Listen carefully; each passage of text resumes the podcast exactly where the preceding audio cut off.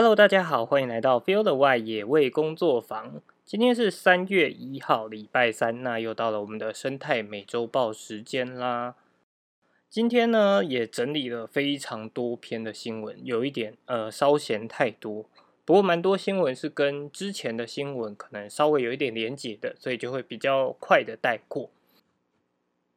好，这个礼拜的第一则新闻呢是呆萌水豚君上演俏家记。忙翻救援动保人员。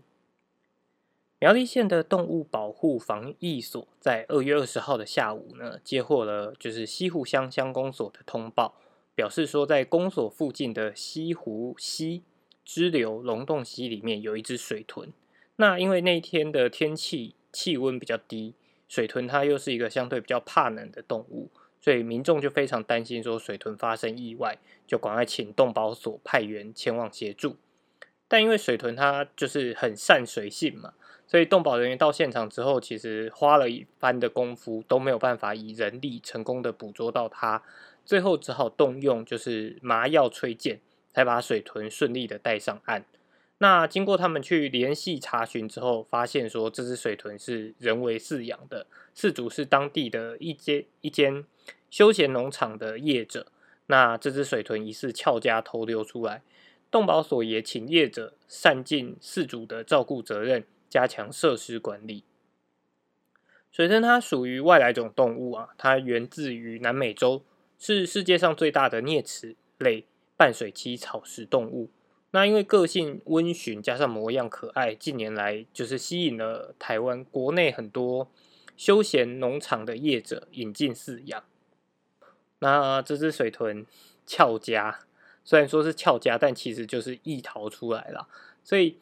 这样的事情，我觉得一方面在大家去欣赏可爱动物的时候，同时其实也应该要去更关心说这些动物在台湾到底有没有受到良好的照顾，包含它的环境。那真的不要想说，哎，它好像跑出来奔向自由。其实它在它不熟悉的环境下这样偷溜出来，反而可能第一个对它自己来讲是一个更大的危险。然后再来，它可能对于当地的环境也可能造成破坏。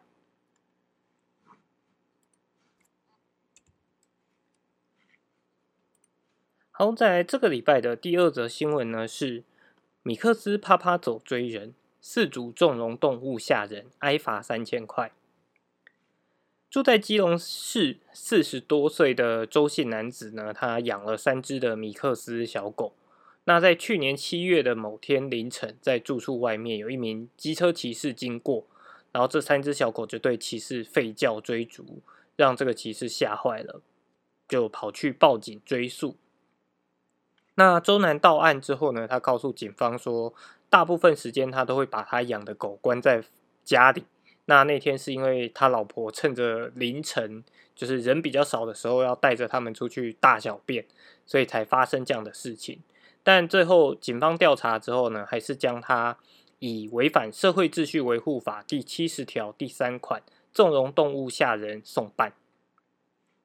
法院在审理的时候呢，发现说，在这就是去年七月之前，其实在更早之前，去年四月就有被检举说，哎，他的狗有追逐、吠叫行人、歧视的事情。那经过呃基隆市的动保防护。防疫所的人员家访之后，就有告知这个主人说，这三只米克斯未来出门的时候都必须帮他们系上牵绳跟防咬的口罩。所以法院认为说，哎，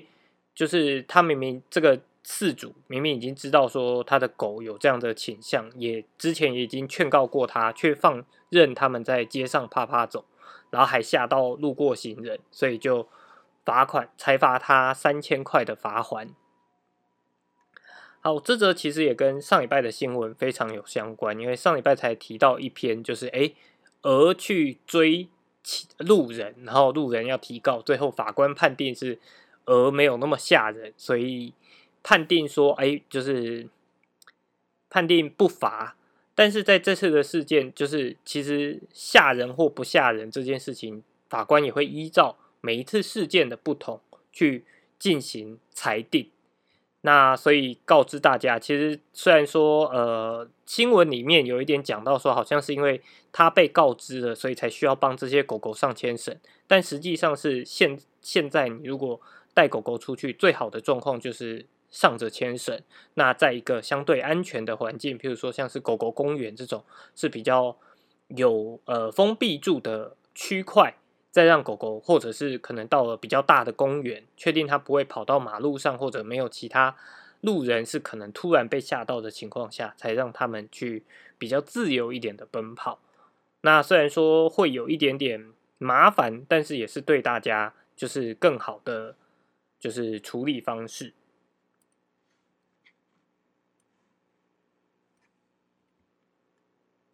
好，在这个礼拜的第三则新闻呢是。嘉义县的绿鬣蜥移除大队，学界提供两天专业课程协助。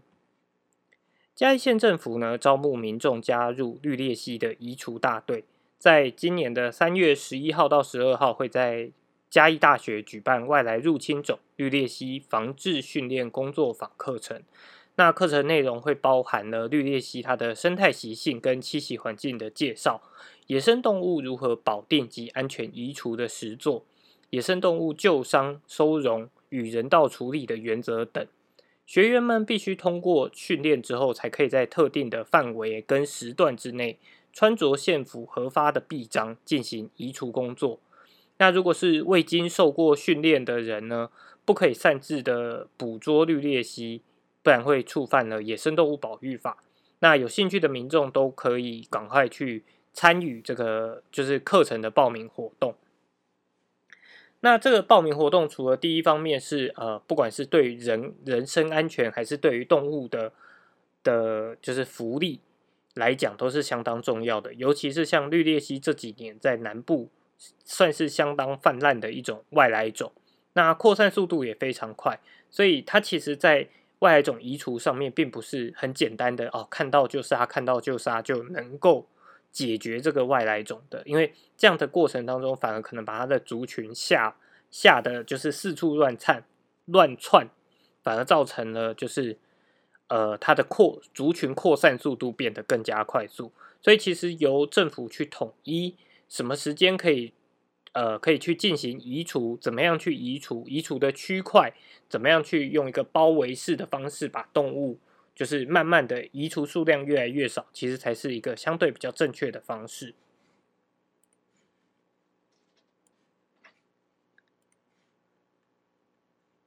好，在下面一则新闻呢，是柬埔寨 H5N1 禽流感累计两确诊，世卫优疫情人传人。在世界卫生组织二月初公布的最新评估当中呢，将就是人类去感染这个禽流感的风险，目前还是列在低度风险。不过，柬埔寨当局在二月二十三号的时候通报了，有一名十一岁的女童，她死于 H5N1 的禽流感病毒。那也采验了她十二名接触者。那目前女童的父亲已经出现了类似症状，检验的结果也是阳性。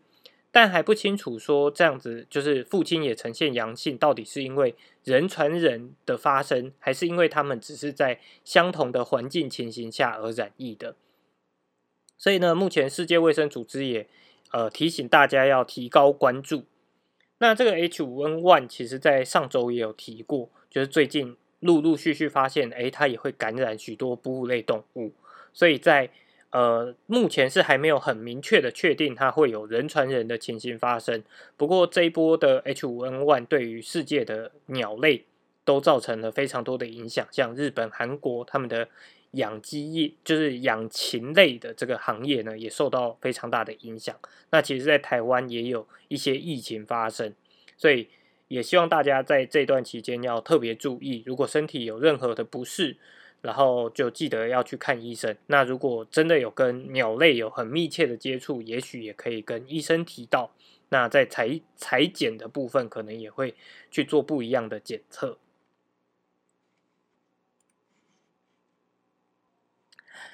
下面一则新闻呢，是中国打击非法野味，三年禁收缴了野生动物逾百万只。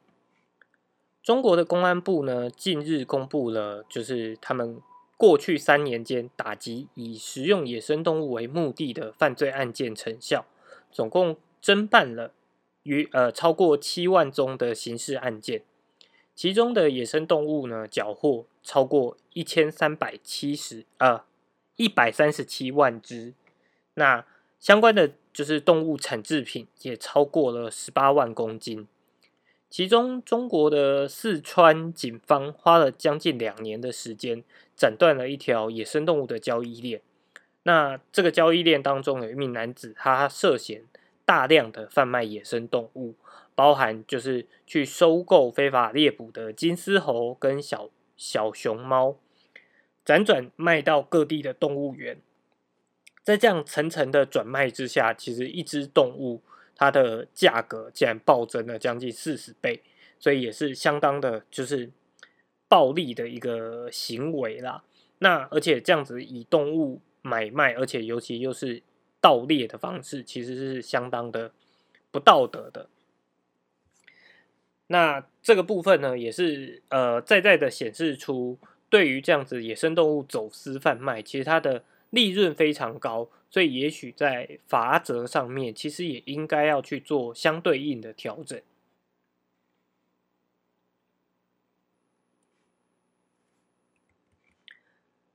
好，前面这几则新闻呢，就是我讲的，它哎比较算是很快可以带过的新闻。接下来准备的新闻就稍微有一些东西，哎，可以大家呃做一些思考、做一些讨论的部分。下面一则新闻是。你违法破坏环境，就断你生路。新北环保局放大绝。呃，不知道大家有没有在山区看过，就是堆积成河的垃圾瀑布。这几年全国非法弃置的案件啊，屡就是屡见不鲜。那目前已经查获环保犯罪两百多件，移送法办呢有四百多人。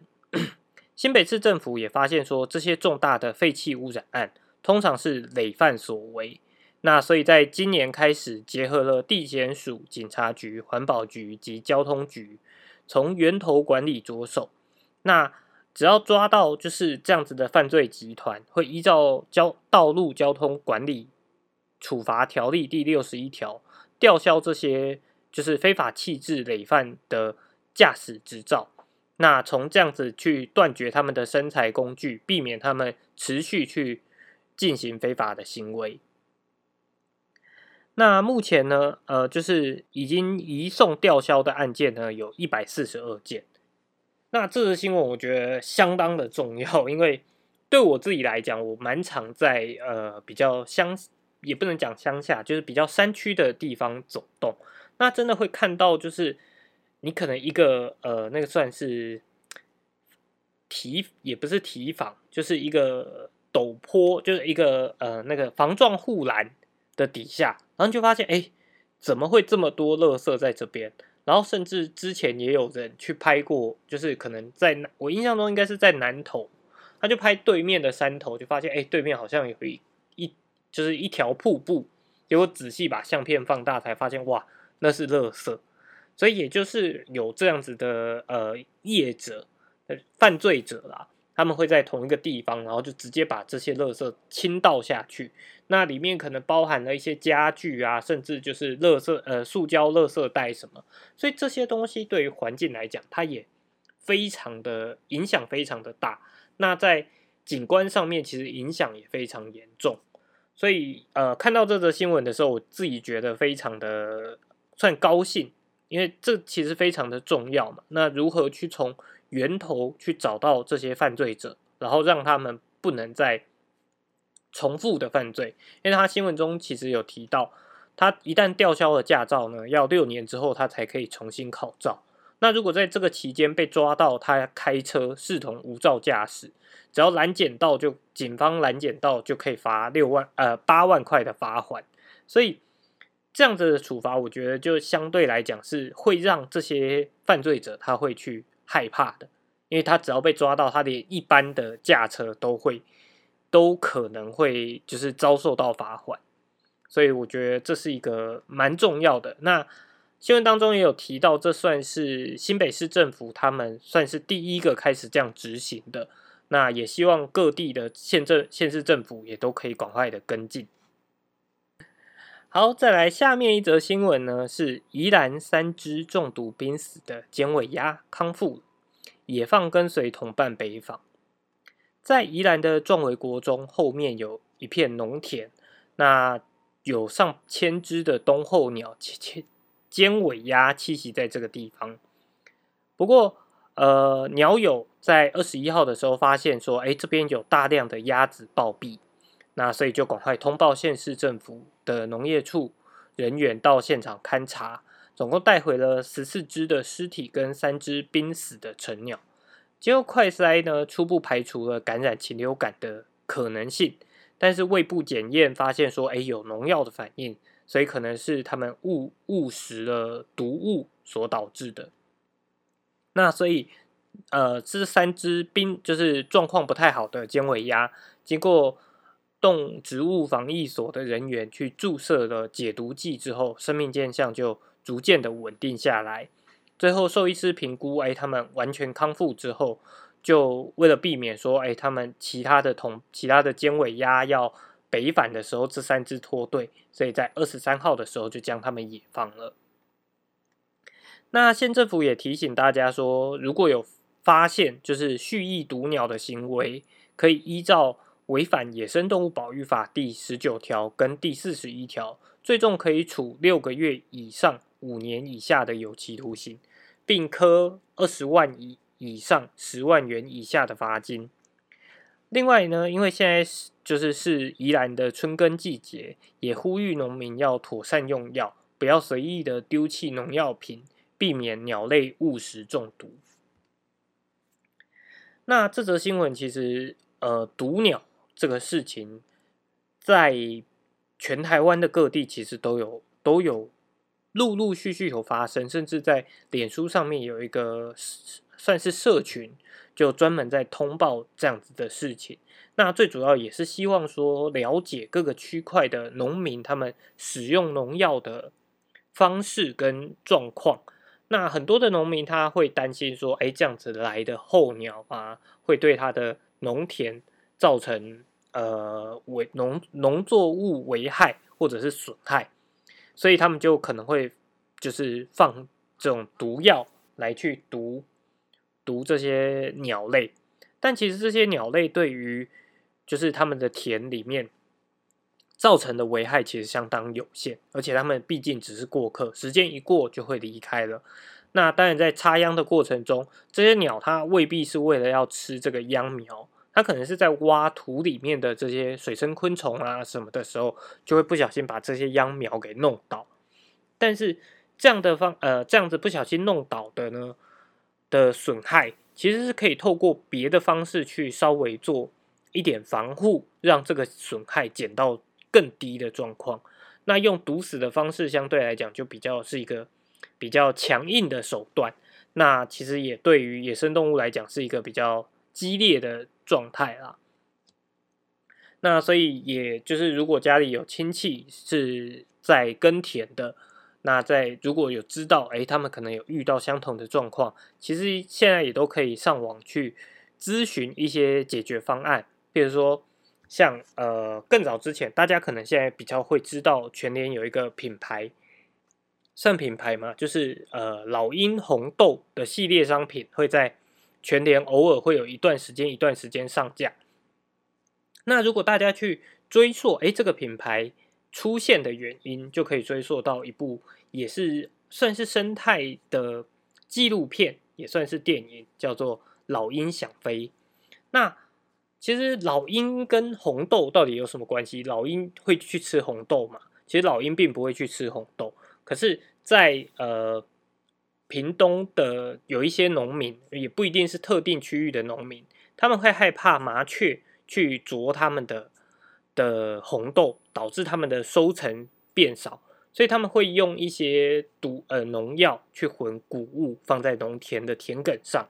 那就导致了麻雀会或跟其他包含像鸠鸽科鸽子这一类的鸟类会去吃这些毒的谷物，那吃了之后就啊死掉，倒在。倒在田里面，那这样子的尸体对于呃会去吃腐肉的老鹰黑鸢来讲，就会是一个看起来好像是一个自助餐，但它其实并不知道这些鸟它是被毒死的，所以就导致了我们所所称作的二二次毒害。因为这些鸟类它吃了毒物而死掉，然后老鹰又去吃了这些毒鸟，所以它也发生了中毒的现象，甚至死亡。所以在发现有这个现象之后，呃，平科大的团队就积极的跟当地的农民去沟通，那也希望说农民们可以不要用这样的方式来对待环境。那也呃，但是农民也是会担心说，可是我的作物会受损啊，所以就进一步帮他们去。呃，促促进一个品牌，然后让让农民也许可以透过加入这个品牌，去让自己的收益并不会受到损害。那最后全联也就是看到了这样的故事，而去把这个品牌有一点类似收购下来。那他们以契作的方式跟当地的一些就是红豆农有去做这样子的。的接洽气气作，那去收他们的就是不去毒鸟，然后不撒落叶剂的的农田去做这样子的气作，那也希望这样子的产品其实可以越来越多，就大家都愿意支持，或者是大家都愿意让农民们也愿意说，哎，对我们的土地，对我们的环境更好，然后消费者愿意买单，这样子对环境是友善的产品。其实像相关的友善产品还有非常多，那有机会也可以特别开一集跟大家介绍所有跟环境友善的产品。好，下面一则新闻呢是新加坡二压着头雕法惊悚上演，都市自然梦成难题。水泥丛林可能是新加坡给很多游客的第一个印象。不过，其实过就是如果真的在新加坡住过一段时间，就会发现说，在这个地狭人稠的城市国家里面，人跟动物的距离其实比想象中的还要更近。那新加坡的媒体呢，《新民日报》在二月十四号的头版新闻当中，张贴了很多的照片，其中有一张是呃黑色的乌鸦狠狠叼起一名女子的一撮长发。那疼痛跟惊吓感全写在女子的脸上，这张照片也被德国的媒媒体认为是就是呃非常生动的一张照片。那面对这样子乌鸦袭击人的事件呢，其实当地多个单位合作来应应，包含了去修剪树木、移除鸟巢、设置捕鸟的陷阱等措施。那目前是没有传出更多的新案件。新加坡国家公园局的网站就指出，新加坡最常见的乌鸦也称作家鸦，在都市化的环境当中有非常强的生存力。那常常会在小贩中心啊或者垃圾桶附近觅食，对于没有就是妥善处理的厨余去下手。根据新加坡媒体的报道，在二零二零年的时候，国家公园局就接获了。两千七百五十起跟乌鸦有关的投诉，也就是平均每天大约有七点五起。那内容包含了乌呃乌鸦制造的噪音啊，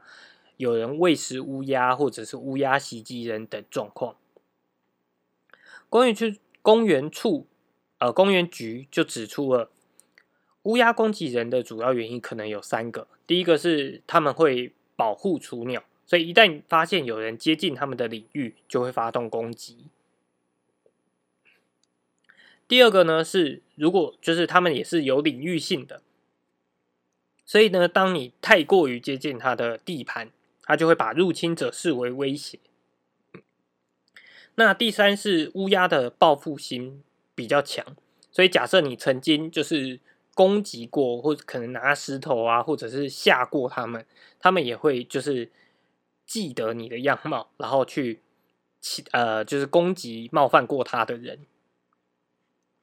那公园局也就是也会提醒当地的民众，最好是避开这些乌鸦的，就是在保护的地盘。除了乌鸦伤人呐，新加坡之前也传出过水獭、野猪咬人的事件。那民众住家附近有猴子、野猪，正是水獭出没，在当地人的眼中也早就见怪不怪了。其实新加坡它呃非常的小，大概七百多平方公里，就大概只有台北市的二点六倍大。但这个国土范围内呢，有五百多万的人口。多年以来，其实新加坡政府一直希望打造一个花园城市的概念，拉近人跟大自然的距离。那下一个阶段就是把新加坡变成自然之城。只是随着新加坡就是我们持续的拓展这样的自然空间，在土地有限的情况下，民众怎么跟这些动植物和谐的共存，就慢慢的演变成一个挑战不小的难题。好，刚刚报的是新闻内容的部分。那当然，呃，在台湾，台湾的乌鸦其实相对来讲就是没有那么多。其实我们如果有在看日本的动画片啊，或者是影片，就会发现，哎，他们也是有非常多的乌鸦，可能会聚集在他们的垃圾堆啊什么的。那甚至有一些就是影片也会拍出哦，乌鸦就是可能会去攻击人的状况。但实际上，乌鸦为呃，我们不讲，不单讲乌鸦好了，包含在台湾有什么鸟类会攻击人？可能最大家最有印象的就是所俗称的乌秋，就是呃大卷尾。那大卷尾会攻击人的原因，最主要也都是它当时正在一个繁殖期。那繁殖期的情况下，雄性个体就要保护它的地盘，那又包含了它接下来育幼的时候，母鸟可能就会为了要保，就是避免说有入侵者想要破坏它的鸟巢，或者是攻击它的小雏鸟，所以就会发生这样子攻击的行为。那只是相对于乌秋来讲，乌鸦的体型又更大，所以它的攻击强度就会更强一点。那面对这样子的状况，当然。呃，在都市的发展跟自然环境当中，我们都很希望说，哎，都市也能够有一些自然环境存在嘛。可是这必然就是会有发生冲突的状况发生呢。那这样发生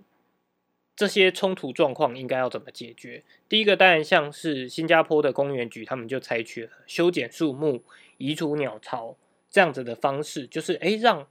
跟居民很接近的地方，比如说住宅区啊，可能小朋友每天上下学必经的过程当中，让这些地方是不要成为呃乌鸦它适合的筑巢地点，因为一旦适合它，可能就会筑巢，它就会建立它的领域。那在这些地方稍微去做一些改变，可能就可以让乌鸦避开这样子人人很常出没的地方。那当然也就可以在，也就要思考说，是不是在其他的地方。让这些乌鸦有办法，呃，去去去延续它的族群。那里面当中最我自己个人觉得最有趣的是水獭咬人的事件，所以呢，我就去查了一下资料，发现水獭咬人，因为我个人蛮喜欢水獭的。那在新加坡这边，其实它是所谓的江獭，在网络上之前我在脸书上面也看过一个，就是两呃有两群的江獭，那他们就是。要争夺地盘，然后就在那个河道里面，就是对面对面的冲锋。那这个影片其实相当可爱，但我可能要花一点时间找才找得到。所以，我对于新加坡在都市里面就能看到水獭，其实是非常的羡慕的。那它发生咬人事件，我就想说，哎，怎么回事？为什么会发生这样的事情？后来去查了一下，发现是有一名就是英国男子，他在白天的时候，在这个就是。呃，那边好像是花园公园吧，就是就是在江踏最常出没的那个区块在慢跑，然后有一个另外一个跑者呢，就跟他迎面而来，然后突然他就发现，哎，那个跑者好像踩到了什么，然后就就有动物发出哀嚎之声，接下来下一秒它就被二十几只水獭就是围上来，然后就是咬咬它，那当然。新闻在如果单纯查这篇新闻，就发现新闻其实也有一点夸大，就讲的好像呃水獭咬的，就是很凶恶啊什么的。但其实水獭它也不是刻意要去攻击人类，而是他在他们在就是等于是也是意外发生，跑步的人没有注意到水獭，然后去踩到水獭，那他但他们一整局就吓到之后，然后结果他们咬到的也不是踩到他们的凶手，是咬另外一个人。我觉得这也是一个，就是算是可爱的误会啦。那当然，被野生动物咬到，其实并不是一件太好的事情。因为其实动物跟人之间还是应该要有相对应的一些距离存在，因为动物跟人之间也会有一些可能传染疾病啊，或者是伤口感染，因为野生动物它生长的环境，毕竟它的它们没有像呃人类可能会做口腔清洁什么的，所以细菌什么可能相对也会比较多。那所以我们还是希望说，哎，我们的生活可以跟环境。距离拉比较近，但还是一样，如何去保持那个适当的距离？我想不仅仅是新加坡的一个难题，也是我们未来如果我们想要营造一个对整体环境友善、对动物友善的环境的话，我们未来也势必会面对到的一个议题。好，在下面一则新闻呢，是海产店老板也放爆软龙虾获好评。专家指出，任意野放恐影响海洋生态。呃，根据中央社的报道呢，有名屏东县的海滩海产店的业者，在二月十四号的时候，也放了一只重达三点六公斤的爆卵七彩龙虾。那业者在二月初进货的这这这一条活活体龙虾，是爆卵中的孕期妈妈。那于心不忍，所以把就是这个龙虾放回大海，并且拍摄影片。就网友纷纷都表示说：“哎，业者愿意放弃价值一万五千块的高价龙虾，顾及海洋资源而放生，算是一个非常大的善举。”可是专家就指出了，如果将不同海域捕捉或者引进的外来渔获龙虾任意野放，其实对于台湾的海域生态反而可能造成重大危害。那台湾餐饮业销售的食用龙虾巨鳌虾，大多为进口的品种。国立台湾海洋大学海呃海洋研究所的助理教授就表示说，像是知名的天鹅龙虾，主要就是分布在澳洲西部的品种。那因为在二零二零年的时候，中国跟澳洲的呃贸易战的关系，所以中国就禁止了，就是澳洲的活体龙虾输入。所以就有许多业者转，就是转而引进到台湾来。那如果在没有特别说明或标示的情况下，一般消费者并不一定知道说，哎，天鹅龙虾并不是产自台湾的。所以也希望民众不要哦，看到这样的新闻就觉得说，觉得说啊，我们应该要就是看到在水族箱里面的龙虾，我们要拯救它，我们要放生它，然后就把这些龙虾。就是也放到海中或者溪流河口，因为这样子很有可能就会去打乱台湾水域当中的的族群。那尤其是如果放到外来种的话，可能造成的影响会更大。包含像数十年前大量引进台湾的美国鳌虾，那原本可能是呃，其实我不太确定当时是为了要做饮食用还是宠物用。那因为引进台湾之后不受到台湾的市场青睐，所以呢，就有人呃随意的弃养或者是乱放生，导致现在在都会公园的溪流当中都可以看到这种美国鳌虾。那因为美国鳌虾它的侵略性跟适应性都非常的强，在台湾几乎也没有天敌，水中的鱼虾它都可以当做食物，所以严重的影响了水体农业设施跟农作物，就是因为他们会。挖洞，所以呢，在一些就是田埂啊什么，他们也会去挖洞，就导致田埂崩塌，这些问题其实都是存在的。那所以这边也特别要提醒大家，就是呃，不要因为单纯的同情心而随意的野放这些动物，因为它除非你很确定它原本就是生活在这个环境的，那也不是外来种生物的话。不然，如果也放到外来的水产生物的话，都很有可能造成严重的影响，甚至引发生态浩劫。好，这个新闻其实我中间有就是稍微已经加入了一些论点了，但里面的专家也是建议说，就是不要随意的放生。那当然，屏东这个屏东这个老板所放的七彩龙虾。应该是呃台湾台湾原生的没有错，那所以也非常的就是我个人也是非常的赞赏这样的行为。那这样的行为其实也就是我们当我们照顾大自然，大自然就会再照顾回我们。就是你其实放掉这样子的爆卵龙虾，未来可能就会有更多的龙虾，呃，在这个环境里面，我们不一定不一定再去吃它啦，但是至少这是一个生态平衡的状态。那呃，至于放生，就是放生这件事情，其实真的是也要希望大家，如果真的在信仰上面有需要去。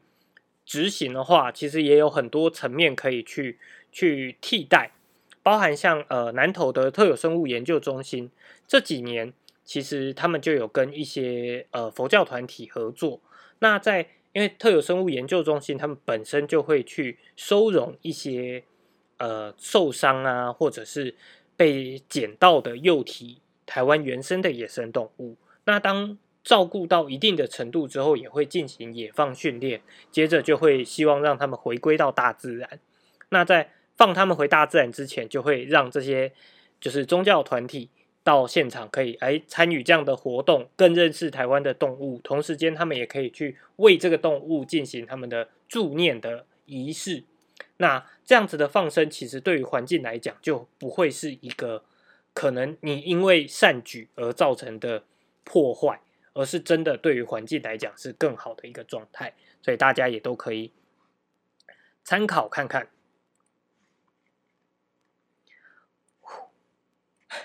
好，这礼拜的新闻真的有点多，开始放慢之后好像又有点慢了。最后的两则新闻，好，倒数第二则是破坏造林地生态，能算绿电吗？政府这几年呢，力推绿能发电，太阳光电更是主力。在最近嘉义县的东石乡台塘港前农场呢，造林地约七十几公顷，传说呃可能会要砍树来种电，引发了地方的反弹声浪。那台塘台糖虽然强调说尚未定案，但不断的传闻一直传出，也让大家更担心，那更质疑说。我们去砍伐掉森林来种的电，这样还算是绿电吗？那台糖是从二零零二年开始就配合农委会的平地造林政策，总共造林了超过一万公顷，但政府的奖助呢仅为期二十年，也就是表示其实已经要到期了。那上万公顷的造林去向不明，加上这几年就是政府积极的推动，想要发展绿能发电。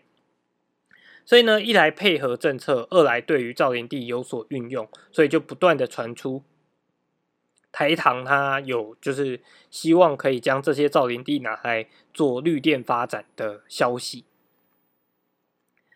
那呃，东石的港前农场这个造林地其实树大，已经就是已经种了二十年了，所以这边的树也都非常大，也成为了一一个非常良好的生态环境。那也减少了当地很多就是风吹沙这些呃这些自然的现象，就包含就是让地地面就是变得更更凸的这种现象。那所以用这样子违背自然方式来种电，也引发了地方的反对。东石乡乡长就表示说，他收到了非常多乡民极力反对的声音。那也希望说，哎。相关单位在配合国家绿能政策的时候，也可以顾及到生态及景观。那嘉义大学生物资源学系的副教授也表示说，人工造林呢，对于附近的聚落其实有重要的价值存在。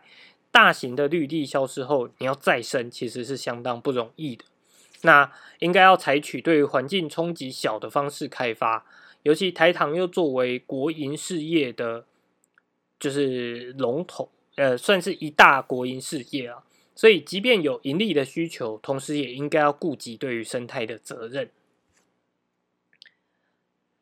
好，这篇新闻其实这个议题我提到很多次了，就是关于光电的问题了。那当然最大的问题点就是，哎，如果我们是直接砍伐掉森林来种，就是来建造光电板，到底这样子还算不算绿呢？我觉得这是一个非常值得思考的问题，但很多人也会想说，那我们就是绿能要怎么样才能够发展呢？你总不能所有地方都跟我讲说啊，你要砍树，所以我不不做绿能嘛。所以呢，呃，也不是说所以呢，而是我们在观察起来，其实发现说还有非常多的地方是可以去发展光电的，但是它的成本可能相对来讲会比较高一点点。譬如说，呃，屋顶型的光电，其实屋顶型光电目前，呃，去发展的很，其实状况并不是非常的好。很多状况可能是因为，呃，它的工厂有一些工厂，它的屋顶，那我们会建议说，哎，它可以去改成用太阳能光电板。那对于对于太阳能发电来讲，也是一个好事。可是